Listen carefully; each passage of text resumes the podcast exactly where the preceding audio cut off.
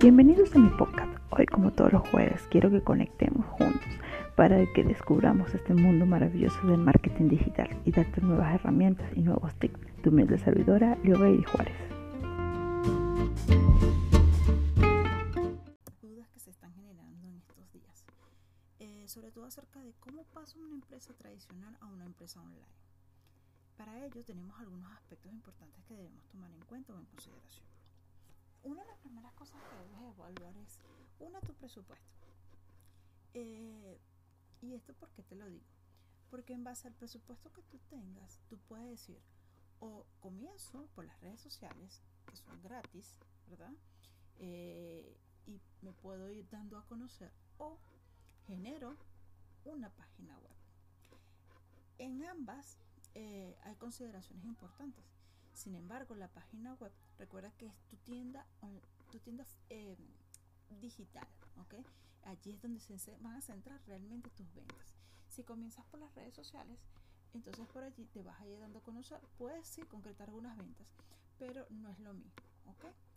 En base a esto, ¿ok? Una vez que ya tú estudias tu presupuesto, este, ahí tú evalúas qué vas a hacer, ¿ok?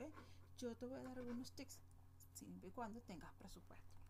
Entre estas están 1. Crear una página web. Esto te permite centrar tus ventas en la página y enviar todo el tráfico de redes sociales ¿verdad? a tu página web. ¿ok? ¿Por qué? Porque va a ser tu pilar. 2. Activa tus redes sociales.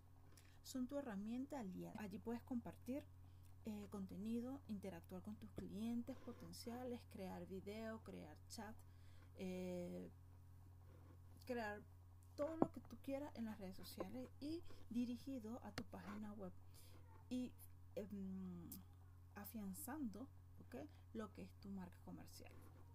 3. Establece las estrategias de logística, sobre todo en la parte de la entrega del producto, eh, para que al momento que, realicen una compra online, la logística esté estrechamente sincronizada, eh, como con la entrega del producto como tal.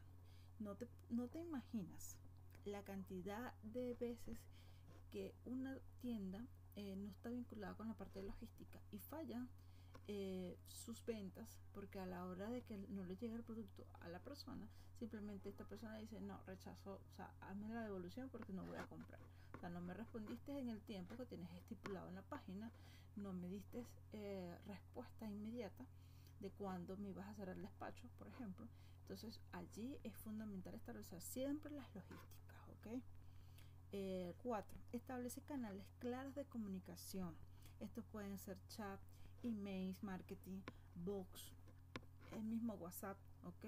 Son estrategias de comunicación, ¿ok?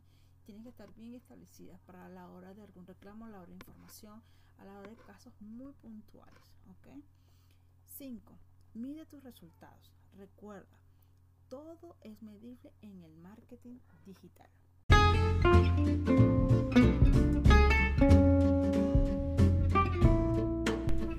Gracias por haberme acompañado en este maravilloso podcast. Si te gustó, no olvides compartirlo.